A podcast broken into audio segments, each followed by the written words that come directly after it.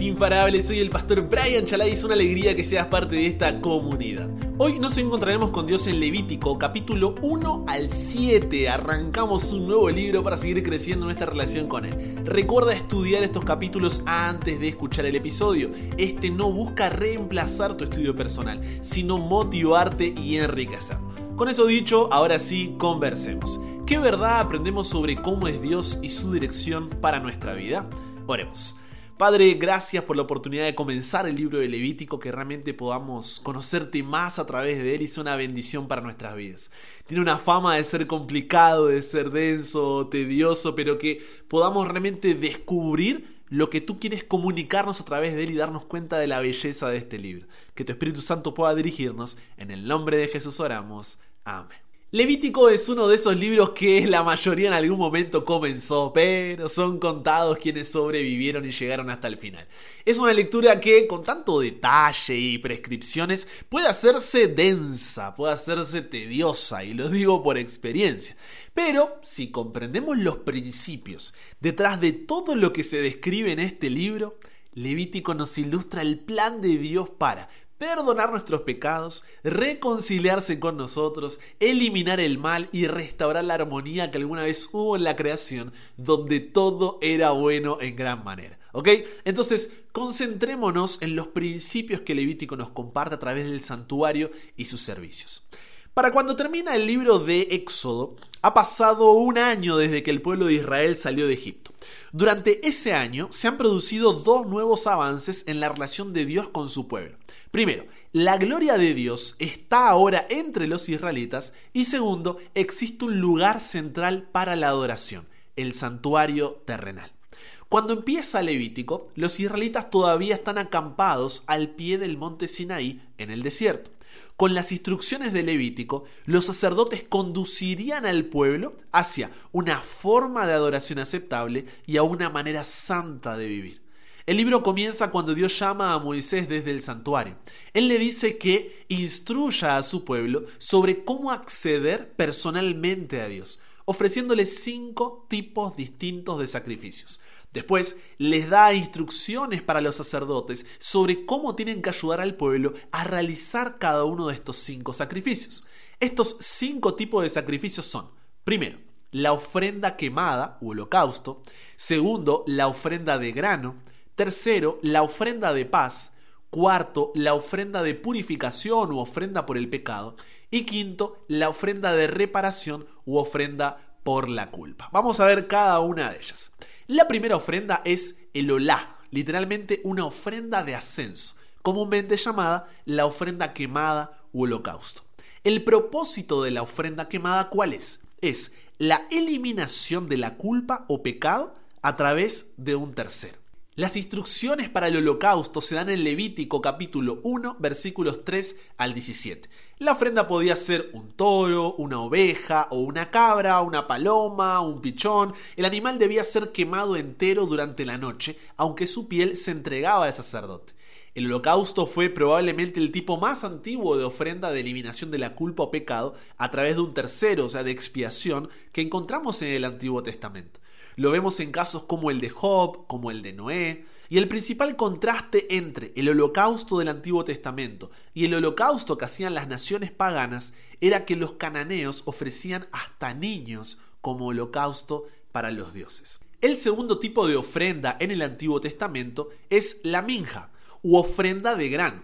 El propósito de la ofrenda de grano era una expresión voluntaria de devoción a Dios. Reconocían así su bondad y providencia para cada una de sus vidas. Las instrucciones para las ofrendas de grano se dan en Levítico capítulo 2. Generalmente era pan cocido, horneado, a la parrilla, frito, asado o convertido en cereal, aunque siempre sazonado, sin azúcar y sin levadura.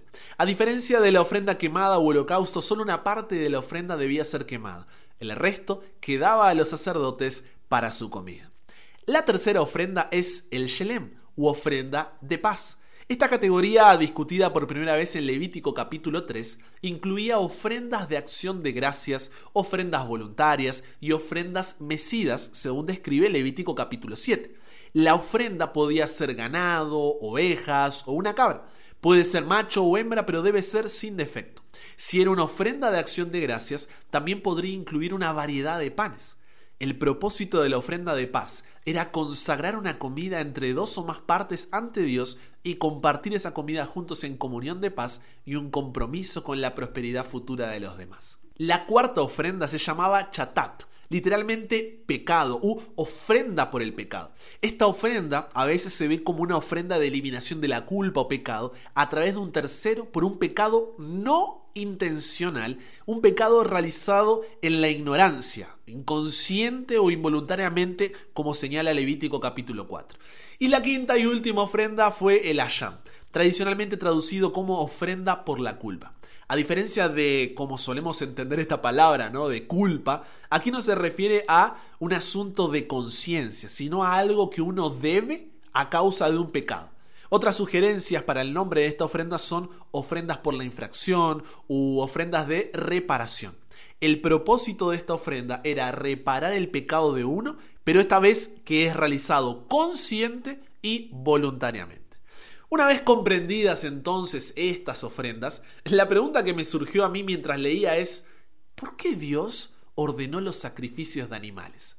Y es que, por medio de los sacrificios de animales, Dios quería enseñar que la culpa merece la muerte y que la culpa solo puede ser lavada por la sangre de un sacrificio aceptable. Día tras día el pueblo llevaba al templo sus ofrendas por el pecado y la culpa. En cada ceremonia, en cada servicio quedaba grabada la lección, pecado significa muerte y solo puede ser expiado mediante sangre. Ahora bien, al comienzo te decía que lo que Levítico nos enseña son principios que nos ayudan a comprender más quién es Dios y nuestra dirección para nuestra vida. No es que lees Levítico y bueno, como enseñanza práctica para tu vida, vas a ir en medio de un parque o una plaza a ofrecer una ofrenda de paz o una ofrenda por la culpa. No. Entonces, ¿cuáles son los principios que podemos aprender de estos capítulos donde se describen los sacrificios? Hay por lo menos tres. El principio de sustitución, el principio de prefiguración y el principio de transferencia. ¿Qué significa todo esto, Brian? Tranqui. Veamos cada uno de estos tres principios por partes. El primer principio es el principio de sustitución. ¿Qué significa? Que es posible sustituir a una persona con otra persona colocando a una en lugar de la otra. Por lo que hay dos personas que se deben considerar, el sustituido y el sustituto. El pueblo de Israel era el sustituido y las ofrendas eran los sustitutos. En nuestro caso, nosotros somos los sustituidos y Jesús, hacia quien apuntaban los sacrificios del Antiguo Testamento, es el sustituto. Jesús murió por nosotros en sustitución o en representación nuestra, es decir, en lugar de nosotros, como dice Primera de Tesalonicenses capítulo 5, versículo 10, por ejemplo. Jesús no murió como resultado de su propio pecado. Él no tenía pecado, sino que murió en nuestro lugar. Entonces, su muerte representa mi muerte. Jesús es nuestro sustituto. Su muerte es sustitutiva. El segundo principio es el principio de prefiguración. ¿Qué significa prefigurar? Es representar anticipadamente algo futuro con algo presente. Así como, por ejemplo, los planos de una casa representan anticipadamente lo que será la casa una vez construida. Bueno, eso es exactamente la prefiguración como para que se entienda nomás, ¿no es cierto? Por lo que hay dos cosas para considerar. La figura o símbolo, también llamada tipo, y la realidad, que sería el antitipo. En el ejemplo que te di antes, la figura, símbolo o tipo es el plano de la casa y la realidad o antitipo es la casa construida. Si bien la Biblia está llena de símbolos y realidades, las palabras tipo y antitipo son reservadas para símbolos y realidades proféticas. Ese es el caso de las ceremonias y los sacrificios que se realizaban en el santuario, que representaban verdades espirituales del plan de salvación. El tercer principio es el principio de transferencia. ¿Qué es transferir? Es trasladar algo de un lugar a otro. por ejemplo, pasar fondos de una cuenta bancaria a otra. Se puede transferir una cosa de un lugar a otro, de una persona a otra persona. Por lo tanto, aquí hay tres cosas a considerar. Lo que se transfiere, el lugar al cual se lo transfiere y la persona a quien se lo transfiere. ¿Cierto? Bien. El santuario, a través de la sangre del sacrificio y de la mediación sacerdotal, el pecado de una persona se transfería, figuradamente, ¿no? Del pecador al animal, del animal al sacerdote y del sacerdote al santuario. Es como el popular juego de la mancha, el pilla pilla o la pica que tanto jugábamos de niños. Bueno, en ese juego, ¿quién es la mancha? Corre tras los demás jugadores tratando de tocar a uno y pasarle la mancha. Cuando lo consigue, por el simple hecho de tocarlo y solamente a través de ese toque, le transfiere automáticamente la mancha al otro jugador y él queda libre de la misma. El otro ahora es la mancha y así continúa el juego. Claro que los jugadores no ven materialmente cómo la mancha sale de uno y entra en el otro, solo saben que se transfiere a través del toque. No entienden ni se preguntan cómo tal cosa es posible, simplemente la creen y la aceptan porque esas son las reglas del juego y actúan en consecuencia corriendo más rápido para que nadie los vuelva a manchar.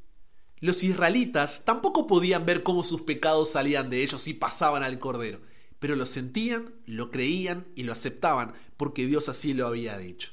Lo mismo pasa con nosotros cuando nos acercamos a Dios en oración, con humildad y arrepentidos confesamos nuestros pecados en ese momento no vemos cómo nuestros pecados salen de nosotros y son puestos sobre nuestro sustituto.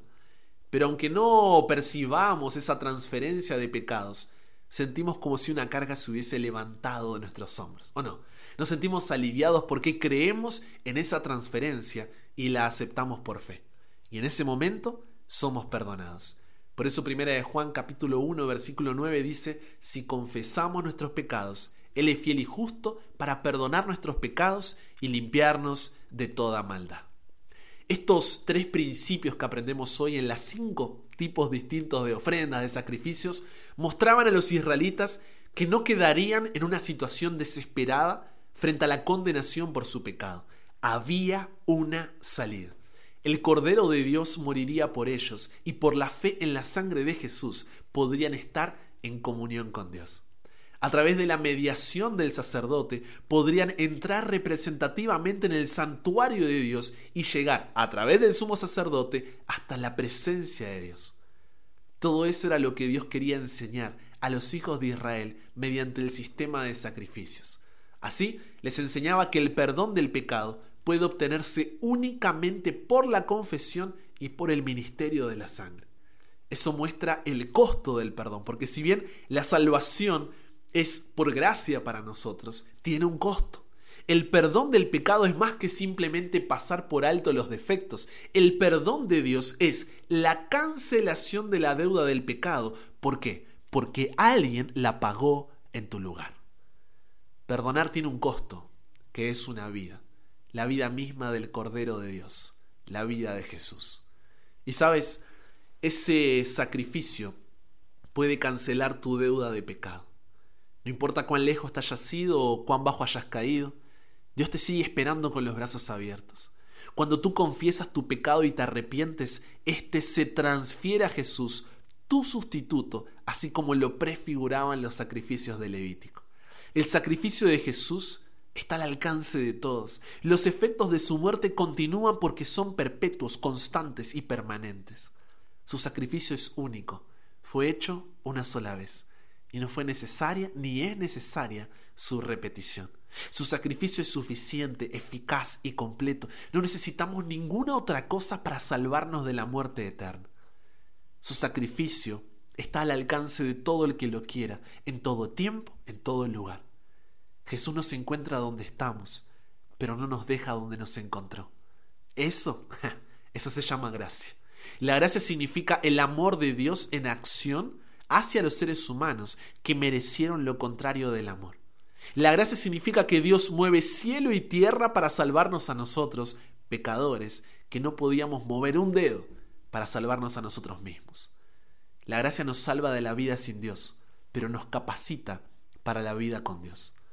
Es así como la gracia crea determinación para hacer lo bueno, no permiso para hacer lo malo. Conversamos con Dios sobre esto. Padre, no sé cuál es el pecado que, al igual que un israelita debía confesarlo en el santuario terrenal, mi amigo o amiga que está escuchando deba confesar en el santuario celestial delante de tu presencia en oración. Pero no queremos dar más vueltas. Es hora de volver al lugar del cual nunca debimos habernos ido. Tu presencia, Dios. Que cuando creamos que nuestro pecado es demasiado grande para ser perdonado, que esto solo sea un recordatorio de cuán grande es tu amor. No por pasar por alto nuestro pecado, sino porque Jesús pagó en nuestro lugar. Cámbianos, renuévanos, transfórmanos, somos tuyos. En el nombre de Jesús oramos. Amén. Y con eso llegamos al final. Comparte con otros lo que aprendiste hoy. Súmate a la comunidad en WhatsApp totalmente gratis si todavía no lo has hecho para recibir una notificación en tu celular cada mañana, escuchar los episodios sin conexión, tener material extra, hacer tus preguntas, acceder a contenido exclusivo y te espero en el siguiente para que nunca pare de aprender y nunca pare de crecer. ¿Por qué? Porque hasta el cielo no va.